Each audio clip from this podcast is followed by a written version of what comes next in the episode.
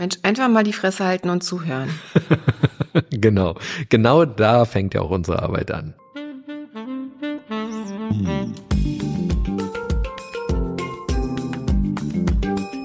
Herzlich willkommen zu unserem Podcast Die Therapeutin und der Coach mit Sabine Werner-Kopsch und Hajo Werner. Ein Ausschnitt aus unseren Küchengesprächen. Folge 43. Alkohol. Alkohol. So ein großes Thema, das uns alle irgendwie beschäftigt, ob wir wollen oder nicht. Und wir freuen uns ganz besonders, dass wir zu dieser Folge einen Gast in unserer Küche haben, Dr. Uli Bauhofer. Hallo Uli.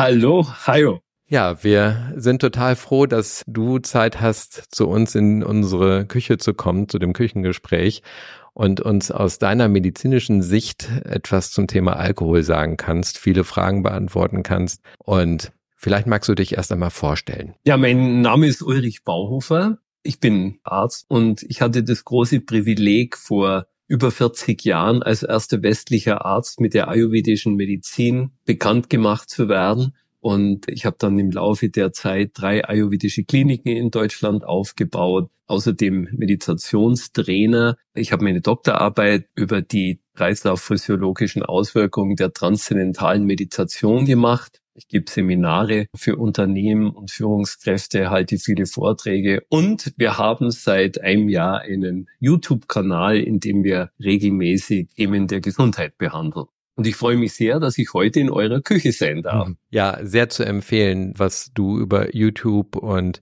Instagram, ich glaube auch TikTok, alles erklärst und näher bringst. Ich finde, das ist wunderbar erklärt, was medizinisch gerade auf der Höhe der Zeit ist.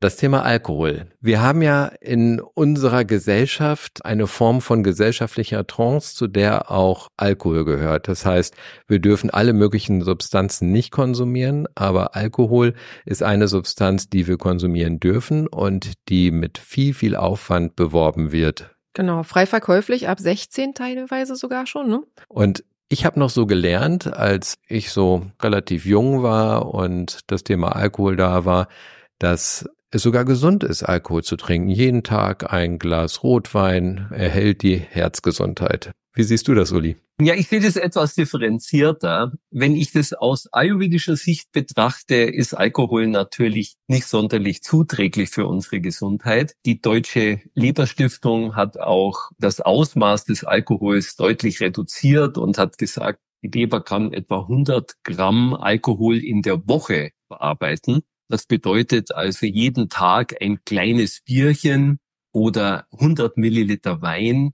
Darüber hinaus wird es schon ein bisschen eng. Und man muss sich das eine auch klar machen, dass in Deutschland etwa ein Drittel der erwachsenen Bevölkerung unter einer Fettleber leidet und jedes dritte übergewichtige Kind bereits Fetteinlagerung und eine vergrößerte Leber haben. Also das zeigt schon, dass Alkohol nicht sonderlich gesund ist und auch geringe Mengen bereits dazu führen, dass es beispielsweise Einschränkungen in unserer neurophysiologischen Tätigkeit gibt. Also es hat Schädigungen für unsere Gehirnaktivität, ist natürlich schlecht für die Leber, das habe ich gerade schon gesagt. Es wirkt sich aber auch negativ auf das Herz-Kreislauf-System aus. Es wirkt sich negativ auf unseren Verdauungstrakt aus schwächt Immunsystem und wirkt sich auch negativ auf den Schlaf aus, weil viele Menschen kommen ja nach Hause nach einem anstrengenden, gestressten Tag und sagt, jetzt muss ich erstmal ein bisschen entspannen und belohnen sich mit etwas Alkohol. Und das führt dann aber dazu, dass sie möglicherweise besser einschlafen können, aber die Schlafqualität wird durch den Alkohol deutlich schlechter.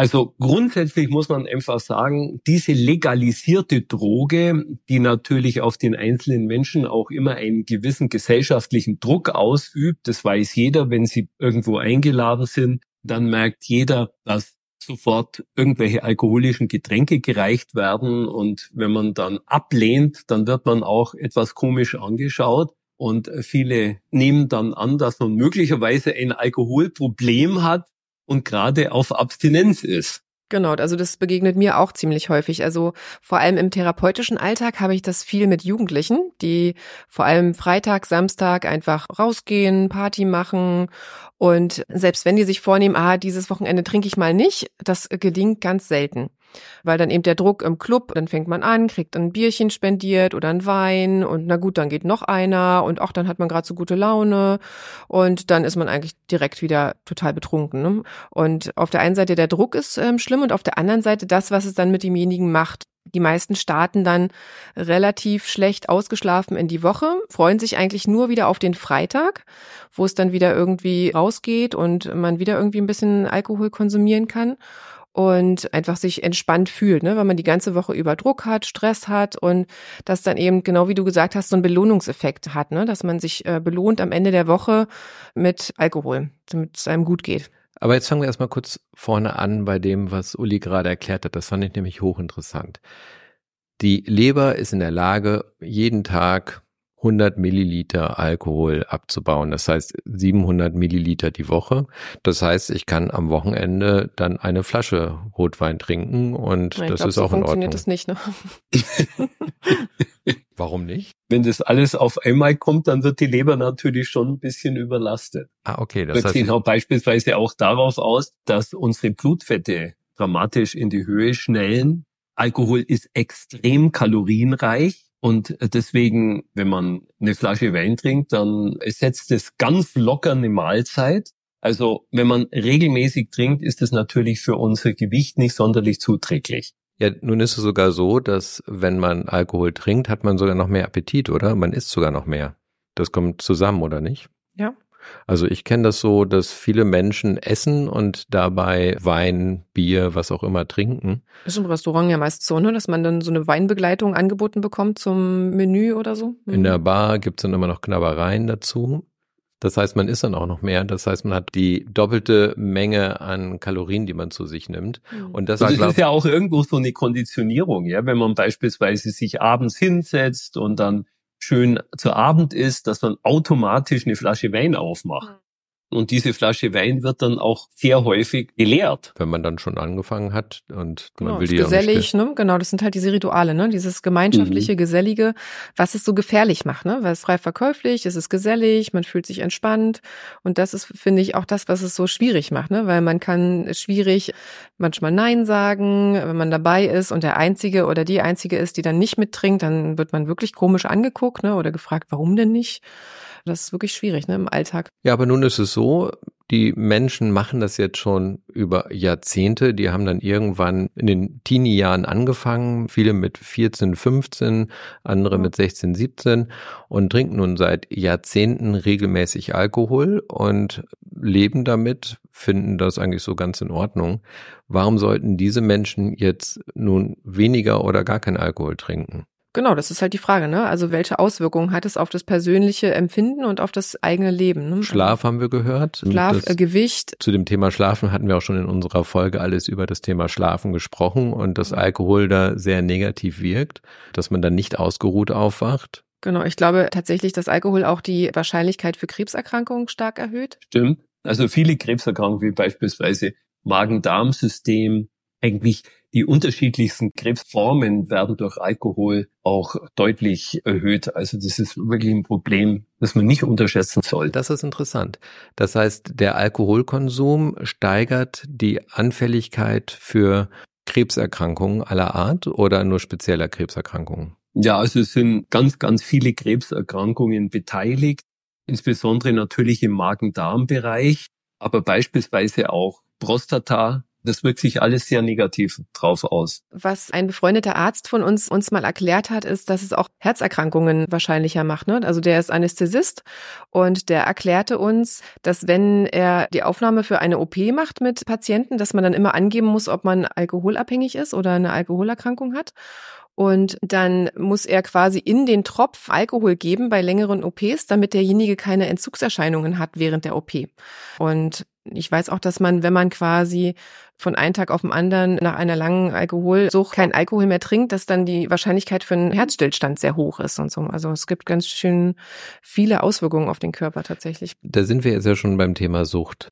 Die Frage ist ja für mich, wie Alkohol so Teil unseres Lebens ist, dass wir gar nicht mitbekommen, dass wir süchtig nach Alkohol sind. Genau. Ab wann würdest du denn sagen, Uli, ab wann ist man aus deiner Sicht süchtig? Das ist, glaube ich, individuell unterschiedlich. Also ich habe viele Patienten beispielsweise, die sagen, sie trinken jeden Tag eine Flasche Wein, aber es fällt ihnen überhaupt nicht schwer, darauf auch zu verzichten. Also die können dann ohne weiteres auch drei Wochen mal überhaupt keinen Wein trinken. Aber es gibt andere, die wirklich ein großes Problem haben, wenn sie plötzlich von einem Tag auf den anderen einige Zeit auf Alkohol verzichten sollten. Also auch wenn Sie nur eine halbe Flasche Wein trinken, das brauchen Sie unbedingt. Und ich glaube, das gibt ja, und das weißt du besser, eine physische Abhängigkeit und eine psychische Abhängigkeit. Mhm. Ja, und äh, das ist aber unterschiedlich. Also ich kenne natürlich auch viele Menschen, die können sehr, sehr viel Alkohol vertragen, die können auch drauf verzichten. Aber im Allgemeinen, wenn man jeden Tag eine Flasche Wein trinkt, würde ich absolut davon ausgehen, dass dieser Mensch ein Alkoholproblem hat. Würde ich auch denken. Und was würdest du sagen, bei jedem Tag, an jedem Tag eine Flasche Bier? Weil das ist ja auch so der Klassiker, ne? Dieses Feierabendbier, ist das auch? Das Feierabendbier, ja. Also, wie gesagt, ja, 100 Milliliter Wein am Tag, das ist nicht viel, das ist ein Zehntel. Hm. Ja, also man sagt immer, ein Viertel ist gut. Früher hat man immer gesagt, ein Achtel bei Frauen und ein Viertel bei Männern. Jetzt muss man natürlich sagen, dass die Polyphenole des Resveratrol beispielsweise im Wein ja angepriesen wird, was beispielsweise auch für die Langlebigkeit ganz wichtig ist, das Resveratrol. Aber um die entsprechende Menge, die auch einen Effekt darauf hat, zu sich zu nehmen, relativ viel trinken. Mhm. Ja, da muss man also schon jeden Tag, um die Menge an Resveratrol aufzunehmen, die für die Langlebigkeit entscheidend ist, muss man viele, viele Flaschen Wein am Tag trinken. Interessant finde ich ja auch, dass in vielen Medikamenten Alkohol drin ist. Das stellen wir immer wieder fest bei Kindermedikamenten, also Hustensaft für mhm. Kinder oder so, ne? Und wo wir dann raufgucken und denken, oh wow, da ist richtig viel Alkohol drin. Ja, das finde ich immer wieder erstaunlich. Das, äh, das Dann schlafen die Kinder gut. Sie Aber schlafen ist, gut ne? ein, ja. Also mhm. das kenne ich ja auch, wenn ich mich zurückerinnere, wenn ich früher mal dann Alkohol getrunken habe und auch etwas mehr. Mir war gar nicht bewusst, dass ich schlecht schlafe. Ich bin nämlich sehr gut eingeschlafen. Genau. Ich habe nur sehr unruhig geschlafen, das habe ich schon gemerkt, aber ich hatte jetzt nicht das Gefühl, schlecht zu schlafen, weil ich eben sehr schnell eingeschlafen bin damit. Und ich glaube, da betrügt uns unser System auch so ein bisschen. Ne? Mhm, ne? Genau. Also man schläft schneller ein, aber man wacht natürlich in der Nacht sehr viel häufiger auf. Die REM-Phase ist deutlich reduziert. Alkohol führt auch sehr häufig zu intensivem Schnarchen oder zu einer Schlafapnoe. Also die Schlafqualität wird durch Alkohol deutlich reduziert. Und es führt auch dazu, dass man natürlich, weil Alkohol diuretisch wirkt, dass man häufiger auf die Toilette muss, das heißt zwischendrin aufwacht, dann auf die Toilette muss und das unterbricht natürlich auch den Schlaf. Also die Vorstellung, dass Alkohol zu einem besseren Schlaf führt, ist vollkommen falsch. Ich erinnere mich gerne an die Zeit, bevor du, Sabine, mit unserem ersten gemeinsamen Sohn schwanger warst.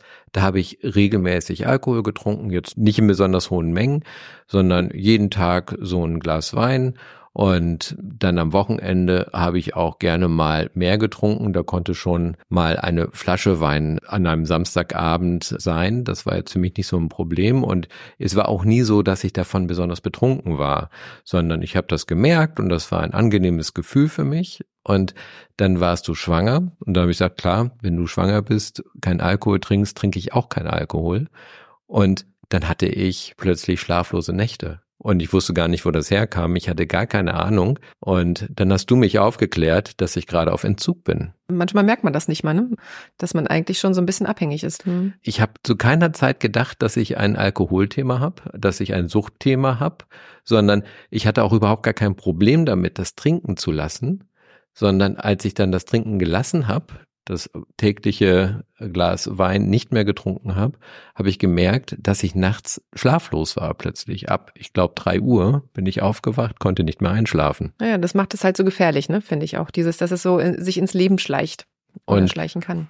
Das ist nochmal so etwas an dich, Uli, hattest du ja gerade als Beispiel, dass Menschen auch richtig viel trinken können und dann auch eine ganze Zeit lang gar nichts. Berichten dir diese Menschen auch von Schlaflosigkeit oder anderen Entzugssymptomen? Ja, also ich glaube, der Schlaf, der wirkt sich immer sehr negativ aus.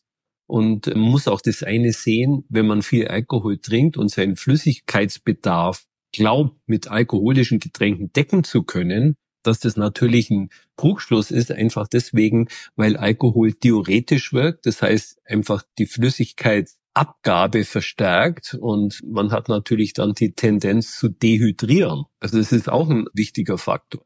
Aber es ist sicher so, dass das Schlafen die Hauptwirkung ist von den Menschen, die eigentlich keine Probleme haben, auf Alkohol zu verzichten so wie du es gerade beschrieben hast, es war für dich kein Problem, in der Zeit kein Alkohol zu trinken, aber du hast gemerkt, dass der Schlaf schlechter wird. Und das hast du natürlich gar nicht mit Alkohol in Verbindung gebracht. Genau, und ich habe einfach nicht nur schlechter geschlafen, sondern gar nicht mehr geschlafen ab drei Uhr morgens. Mhm. Das fand ich ganz interessant, dass ich nicht mehr schlafen konnte. Ich habe dann andere Sachen gemacht, bin dann aufgestanden, mhm. ging einfach nicht mehr. Wie ist es denn, wenn man dann merkt, ah, vielleicht hat man doch ein Problem? Also vielleicht hat man doch ein Alkoholproblem oder ist vielleicht sogar schon in einem Suchtverhalten drin. Uli, was würdest du sagen, was man dann machen sollte? Ich denke schon, dass man sich dann Hilfe suchen sollte, professionelle Hilfe und dass man dann schauen sollte, einfach mal sich wirklich auf Entzug zu setzen. Das heißt, kein Alkohol mehr zu trinken für eine Weile, weil das muss man auch sagen, die Leber ist ein extrem regenerationsfreudiges und fähiges Organ. Also die Leber kann sich regenerieren und der Körper ist grundsätzlich extrem plastisch, das heißt, er ist extrem regenerationsfähig. Und wenn man einfach diese Schadstoffe, zu denen natürlich der Alkohol ganz besonders gehört, aber auch andere, einfach weglässt, dann wirkt sich das sehr, sehr positiv für unsere Gesundheit aus auf Dauer. Also ich denke, man muss dann schon mal einen harten Schnitt machen und sagen, okay, ich höre jetzt auf. Das ist vielleicht die ersten drei, vier Tage nicht so wahnsinnig angenehm aber es wirkt sich dann mit Sicherheit sehr positiv auf die Gesundheit aus. Wenn ich jetzt wirklich Alkoholiker bin und sagen wir mal jeden Tag richtig viel Alkohol konsumiere, ist es dann ratsam, einfach aufzuhören damit? Ja, ich denke, dass es schon wichtig ist, dass man dann professionelle Hilfe in Anspruch nimmt ja, äh, um auch zu wissen, wie sich das dann auswirkt auf unseren Tagesablauf, mit welchen Reaktionen man rechnen muss und wie man diese Reaktion sinnvoll beheben kann. Genau. Ich glaube, auch ein systematischer Entzug ist quasi, wenn man wirklich schwer alkoholabhängig ist, dann ist ein systematischer Entzug schon deutlich besser und gesünder, als wenn man das irgendwie versucht, selber zu handeln. Ich glaube, das kriegt man dann auch gar nicht mehr hin. Dieses, ich trinke dann ab morgen nichts mehr, das ist, glaube ich, sehr unrealistisch für jemanden, der angenommen schon seit fünf Jahren jeden Tag eine Flasche Whisky trinkt oder sowas. Ich glaube, das geht gar nicht. Also, hm. ich glaube, das ist. Woran erkenne ich denn überhaupt, dass ich alkoholabhängig sein könnte? Also aus psychologischer Sicht ist es tatsächlich dieses an die Substanz denken, dieses Craving, dass man irgendwie wieder daran denkt, wann kann ich das wieder konsumieren? Wie kann ich mir wieder dieses gute Gefühl geben? Auch wenn man dann einige Tage oder einige Zeit quasi diese Substanz nicht hatte, also den Alkohol nicht hatte, dass man dann merkt, oh, meine Gedanken kreisen doch sehr viel darum. Und selbst wenn man sich vielleicht vornimmt, ich trinke dann am nächsten Wochenende nichts und das nicht schafft und dann merkt, oh, ich bin da gar nicht mehr Herr meiner Sinne, dann sind das so Warnsignale. Also vor allem für die psychische Abhängigkeit. Es betrifft ja nicht nur den Alkohol, sondern betrifft ja jede Form der Sucht. Genau. Ja, wenn also die Gedanken immer nur um dieses Suchtmittel kreisen, ja, ob das jetzt beispielsweise eine Essstörung ist oder ob das Zigaretten sind oder irgendwelche anderen Drogen, wenn man die ganze Zeit daran denkt, dann spricht es natürlich schon mal massiv für eine Abhängigkeit von der psychologischen Seite und von der psychischen Seite natürlich ganz offensichtlich, ja, wenn der Körper reagiert, ja, mit Zittern beispielsweise und den klassischen Zeichen einer physischen Abhängigkeit. Mhm. Also die klassischen Zeichen sind zum Beispiel Zittern. Was kommt noch dazu? Was sind die klassischen Zeichen einer physischen Abhängigkeit? Zittern, Herzrasen, Schwitzen, starke innere Unruhe, das sind so hauptsächliche Merkmale davon. Mhm. Ah, das lässt sich ja ganz gut zuordnen. Also wenn man das merkt, dann Warnsignal. Mhm. Ich hatte vor ein paar Jahren mal ein längeres Gespräch mit einem ehemaligen Alkoholabhängigen, der mir seinen Weg in die Abhängigkeit beschrieben hat. Und das fand ich sehr, sehr interessant, weil so hatte ich das Thema Alkohol bis dahin noch nie gesehen. Er berichtete, wie er angefangen hat, Alkohol zu trinken, dass es ihm geschmeckt hat, dass er immer mehr getrunken hat, dass seine Freunde dann auch immer mehr getrunken haben. Die haben also gemeinsam dann immer mehr Alkohol konsumiert und irgendwann sind Freunde ausgestiegen, wollten nicht mehr so viel Alkohol trinken. Dann hat er nicht weniger getrunken, sondern hat sich andere Freunde gesucht. Bis er am Ende nur noch mit der Flasche befreundet war und alleine getrunken hat. Mhm. Das hat mich sehr an den Song Johnny Walker von Westernhagen erinnert. Da habe ich, glaube ich, das erste Mal dieses Lied so richtig verstanden, was Westernhagen da eigentlich singt, was ich auch sehr spannend fand. Und das finde ich ist ja auch etwas, was sehr suchtbezeichnend ist.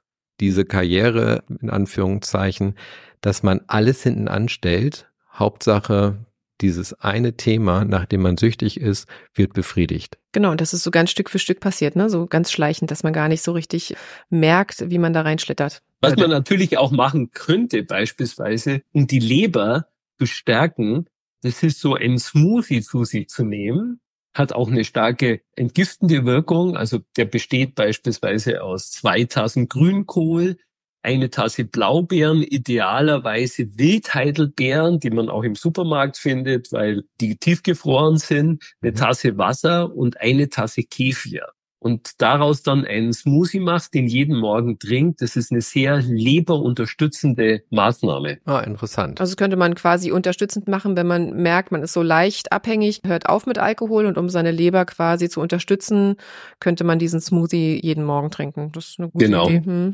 Kann ich so einen Smoothie jeden Morgen trinken, wenn ich abends ein bisschen mehr Alkohol getrunken habe?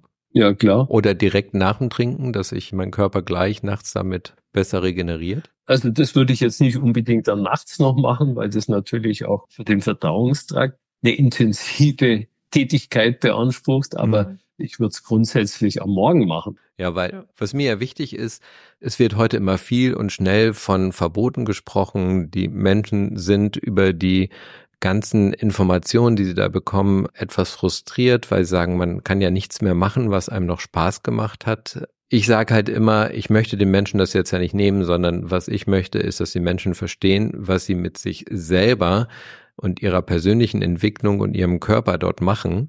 Und deshalb finde ich Informationen so sehr wichtig. Und ich kann das ja auch ein bisschen verstehen. Man kommt irgendwo hin und trinkt ein Glas Alkohol, was auch immer, und plötzlich fallen ja erste Hemmungen. Und alles wird lockerer und leichter. Alle sind leichter miteinander im Gespräch, bekommen nicht mehr alles mit, sind dann auch etwas nachsichtiger, sind nicht mehr so ernst. Es wird lustiger, die Stimmung besser. Und das sorgt natürlich dafür, dass wir insgesamt einfach eine bessere Laune haben. Und deshalb kann ich verstehen, dass Menschen gerne Alkohol trinken wollen. Und was sagt ihr? Braucht es wirklich Alkohol, um Spaß zu haben? Also ich finde total wichtig, dass man die Entscheidung ganz aktiv für sich selbst trifft, ne? dass man sich nicht beeinflussen lässt von anderen, was gar nicht so einfach ist, also vor allem in gemeinschaftlichen Settings. Aber zwei unserer erwachsenen Söhne haben sich komplett dagegen entschieden, Alkohol zu trinken. Mhm. Der eine aus sportlichen Gründen, der andere aus Vernunftsgründen. Also mhm. die, die rühren beide keinen Tropfen Alkohol an. Und wir akzeptieren das auch. Ne? Also wir sind jetzt nicht so, dass wir dann sagen, ah, komm, trink doch mal oder probier doch mal oder ein halbes Glas geht doch.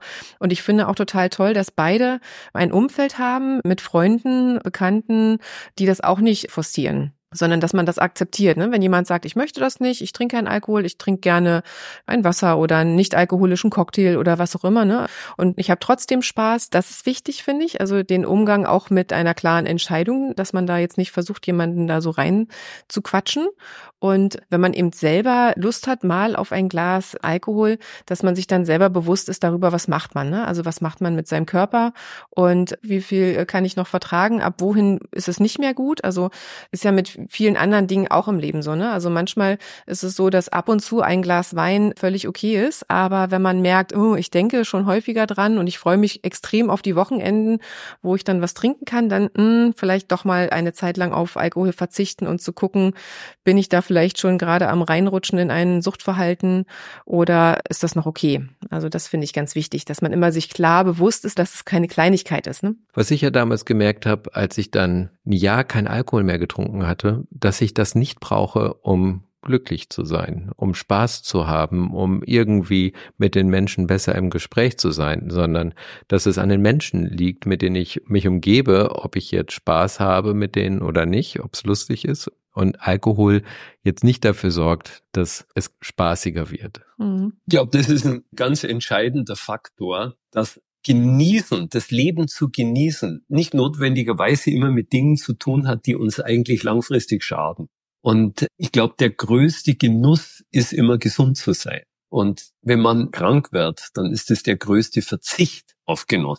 Und ich glaube, das ist einfach eine Umstellung in unserem Mindset, dass wir das begreifen müssen. Ich persönlich hatte im Wesentlichen das Glück, dass mir alkoholische Getränke nie geschmeckt haben und deswegen hatte ich auch kein großes Bedürfnis danach. Aber wenn man jetzt beispielsweise gewöhnt ist, etwas zu tun, was uns schadet, was unserer Gesundheit nicht zuträglich ist, dann kann man vielleicht ein Zeremoniell, das mit Alkohol zu tun hat, ersetzen mit einem anderen Zeremoniell. Und beispielsweise eine wunderschöne Teezeremonie sich überlegt ja, und einfach eine schlechte Gewohnheit durch eine gesunde Gewohnheit zu ersetzen. Ich weiß, das ist nicht leicht, aber dass man sich das mal überlegt, was könnte mir auch große Freude machen und was würde mich auch befriedigen, was aber mir gut tut, auch auf Dauer gut tut, was ein Genuss ohne Reue ist, im Gegensatz zu einem Genuss mit Reue am nächsten oder die nächsten Tage dann. Ja, das finde ich auch eine gute Idee. Ja, also wann immer ich mit Menschen zu tun habe, die dann ihren Alkoholkonsum reduzieren, sogar bis auf Null reduzieren, sind die Erfahrungsberichte, die ich dann bekomme, dass diese Menschen sich erfüllter fühlen in ihrem Leben, dass sie das Gefühl haben, in ihrem Leben mehr auf die Reihe zu bekommen, aktiver zu sein und produktiver zu sein für sich selbst. Das heißt jetzt nicht unbedingt mehr leisten zu müssen, sondern in der Lage sind, ihr Leben besser zu gestalten. Genau, Alkohol ist ja auch für viele so ein Fluchtmoment, ne? Also, dass man sich einfach aus dem Alltag flüchtet, indem man quasi Alkohol konsumiert und dann mit den Gedanken ganz woanders ist. Aber das wird in der Regel am nächsten Morgen mit Hirnfock bestraft, mit Abgeschlagenheit und allem Möglichen. Ne? Genau. Und es ist viel besser, ist sich ein Leben zu kreieren, aus dem ich nicht mehr flüchten muss. Ja, ich glaube, das Entscheidende, was mir eben sehr wichtig ist, ich glaube, keiner von uns will den Menschen ja den Genuss nehmen das Leben soll ja auch Freude machen. Genau. Aber ich glaube einfach, wenn man, so wie du gerade gesagt hast, wenn man gesund ist, und das heißt geistig gesund ist, körperlich gesund ist, seelisch gesund ist, dann braucht man nicht, um den Alltag zu überdecken oder dem Alltag entfliehen zu müssen, sondern dann geht es einem gut und man freut sich und man ist auch zufrieden und man ist auch glücklich. Und wenn man glücklich ist, dann wird man automatisch auch sensibler und empfindsamer für das, was man seinem Körper eigentlich antut, wenn man bestimmte Dinge zu sich nimmt, die einfach schaden. Und ich mhm. glaube, das ist ein entscheidender Punkt, seine Empfindsamkeit so zu verfeinern und zu kultivieren, dass man automatisch die Dinge bevorzugt, die einem gut tun und die Dinge lässt, die einem nicht gut tun. Ja, es gibt ein wunderbares Konzept in der ayurvedischen Medizin, in das letztlich alles hineinmündet. Das heißt Satmia und Asatmia. Satmia bedeutet direkt übersetzt meine Wahrheit. Mia ist meine, Sat ist Wahrheit. Also diese Empfindsamkeit zu entwickeln, was ist denn eigentlich meine Wahrheit? Nicht die Wahrheit anderer, sondern meine Wahrheit. Was tut mir gut? Was tut mir nicht gut. Und es betrifft alles in meinem Leben, was ich esse, was ich trinke, welche Menschen ich um mich herum haben möchte, wo ich in Urlaub hinfahre, alles. Das, was mir gut tut und was dazu führt, dass ich gesund bin. Und wenn ich gesund bin, dann ist es ja nicht nur gut für mich, sondern es ist für meine ganze Umgebung gut, weil die ja davon profitiert, dass es mir gut geht. Also ich glaube, das ist ein entscheidender Faktor und das muss man sich auch immer überlegen, wenn man sich toxische Substanzen zuführt, weil jeder weiß, Genauso wie das mit Zigaretten ist, dass auch Alkohol zumindest in größeren Mengen einfach nicht gesund ist. Ich habe mal gelernt, schon eine kleine Menge Alkohol wirkt als massives Zellgift in unserem Körper. Also eigentlich ist es ein Akt der Selbstliebe. Also zu sagen, ich achte auf mich. Ne? Vielleicht, Sehr schön. vielleicht ist es tatsächlich auch schön, wenn man einfach guckt, wie viel Selbstliebe habe ich für mich. Und wenn ich nicht genug Selbstliebe für mich habe, an diesem Thema zu arbeiten ne? und, und zu schauen, wie kann ich mehr Liebe für mich selbst kreieren und wie kann ich mein Leben so gestalten, dass ich mit mir und mit allem so zufrieden bin, wie es ist. Ja, Weihnachtszeit hat auch immer etwas mit Alkohol zu tun, Weihnachtsmärkte, die besucht werden, Weihnachtsfeiern, die Feiertage, Silvester kommt auf und zu, überall wird Alkohol angeboten. Schau doch einfach mal, was das für dich bedeutet, was Alkohol bei dir und mit dir macht und wie dein Konsum so aussieht. Ich wünsche dir einen sehr liebevollen Umgang mit dir und deinem Konsum und wenn dir diese Folge gefallen hat und du denkst, das sollten auch andere hören, dann leite sie gerne weiter. Lass uns gerne fünf Sterne da. Wir freuen uns.